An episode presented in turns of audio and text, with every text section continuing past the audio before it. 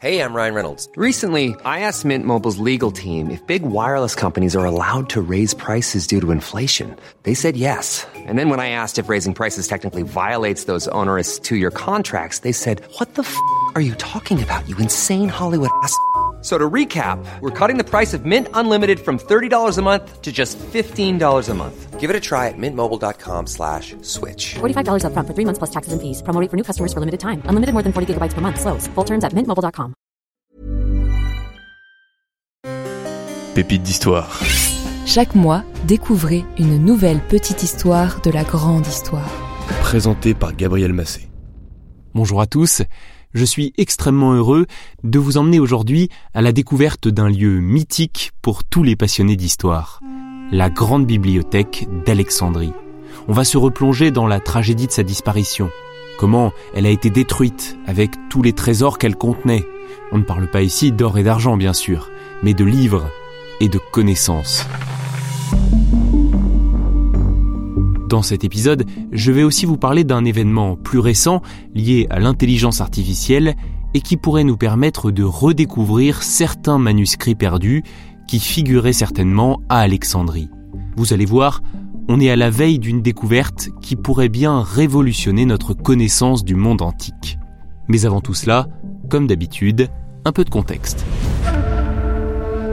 La ville d'Alexandrie, située à 200 km au nord-ouest du Caire, est fondée en moins 331 par Alexandre le Grand, qui lui a d'ailleurs donné son nom. Il l'a fondée après sa conquête de l'Égypte et en a fait la capitale.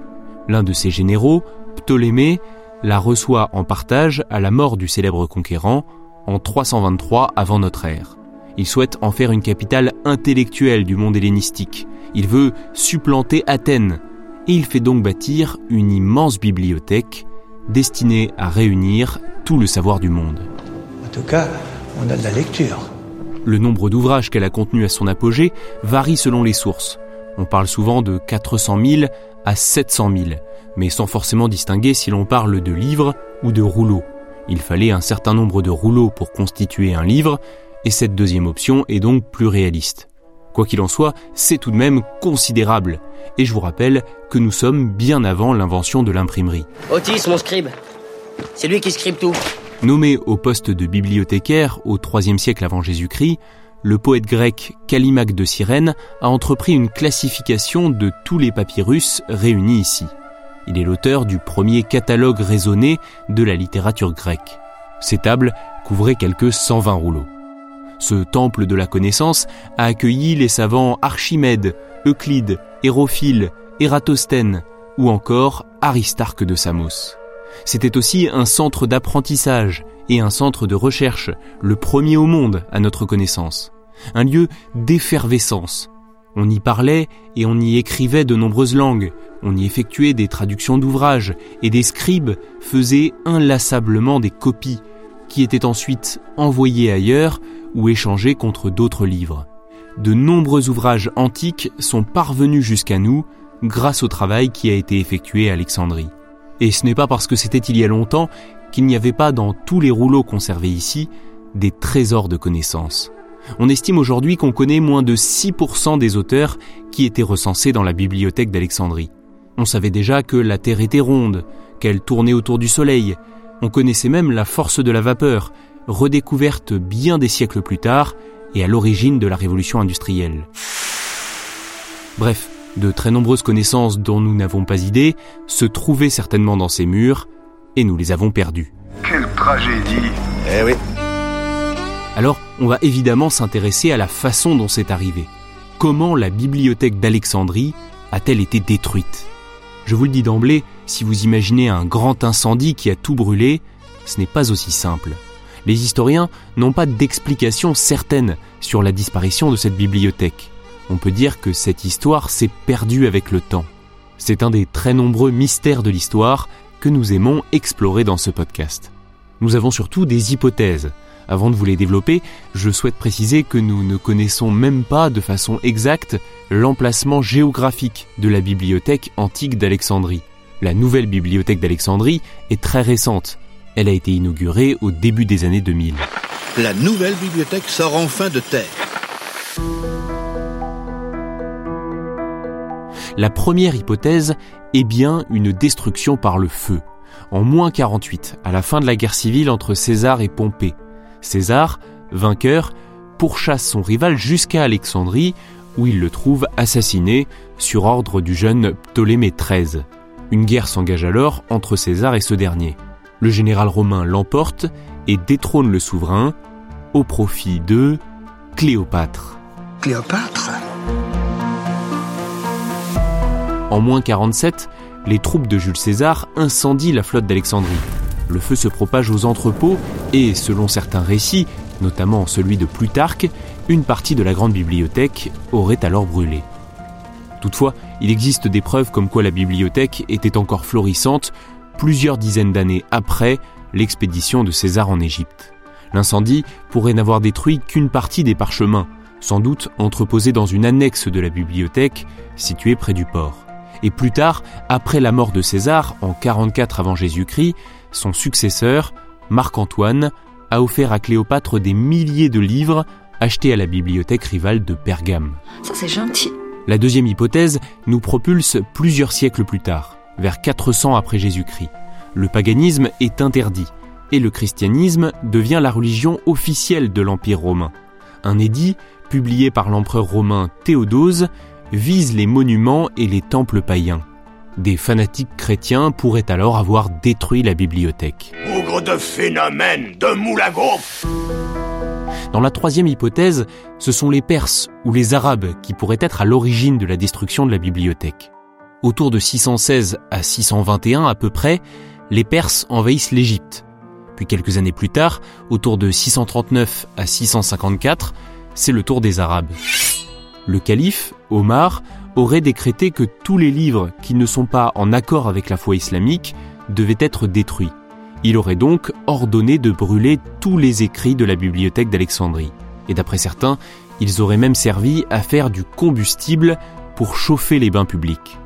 Toutefois, les sources qui mentionnent ces destructions sont peu fiables et datent bien souvent de plusieurs siècles après les événements. En tout cas, c'est une hypothèse crédible, puisqu'Alexandrie a effectivement été pillée et en grande partie détruite lors de ces invasions. Même dans le cas où la bibliothèque n'était pas spécialement prise pour cible, il est possible qu'elle ait été un dommage collatéral des destructions perses ou arabes. Enfin, la dernière hypothèse est celle d'une lente dégradation de la bibliothèque d'Alexandrie.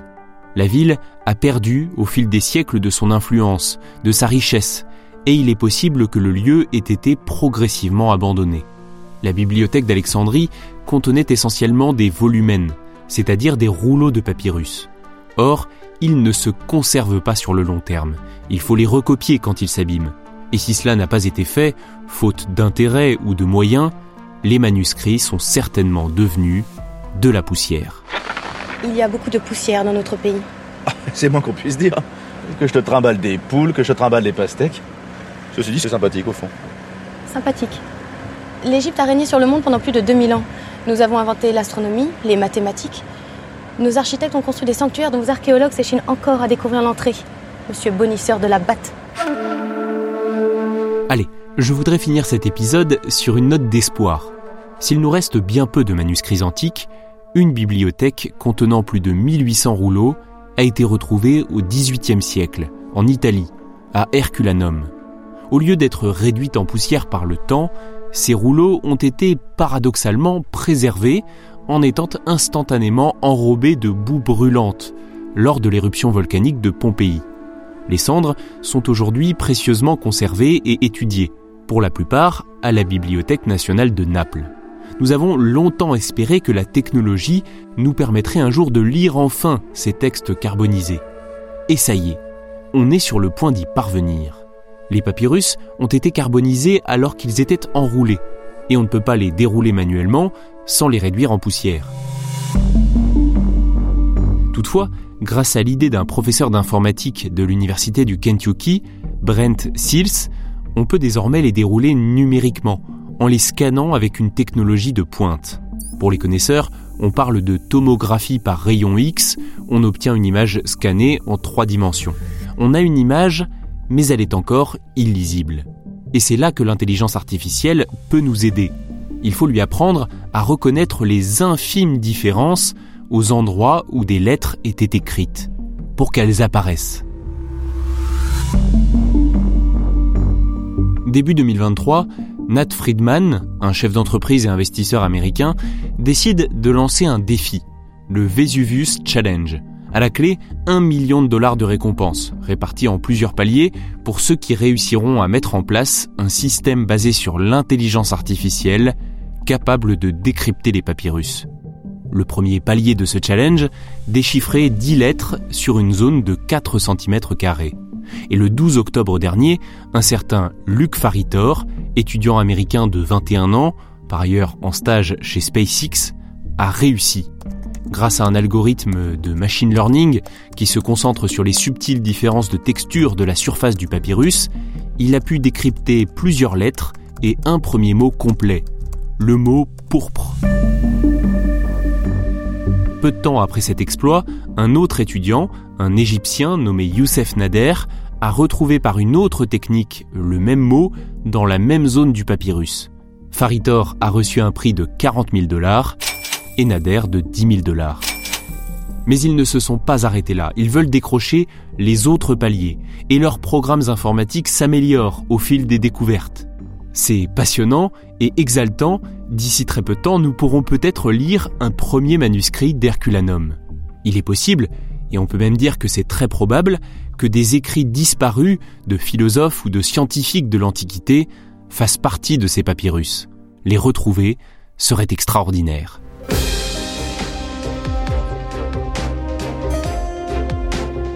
Merci d'avoir écouté cet épisode, j'espère qu'il vous a plu, si c'est le cas n'hésitez pas à le partager et à vous abonner à ce podcast. Il ne me reste plus qu'à vous dire à l'année prochaine pour de nouvelles pépites d'histoire.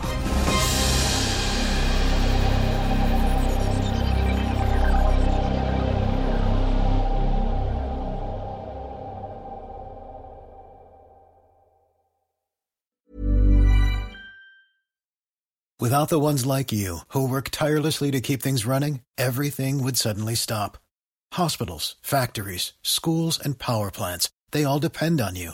No matter the weather, emergency, or time of day, you're the ones who get it done. At Granger, we're here for you with professional grade industrial supplies.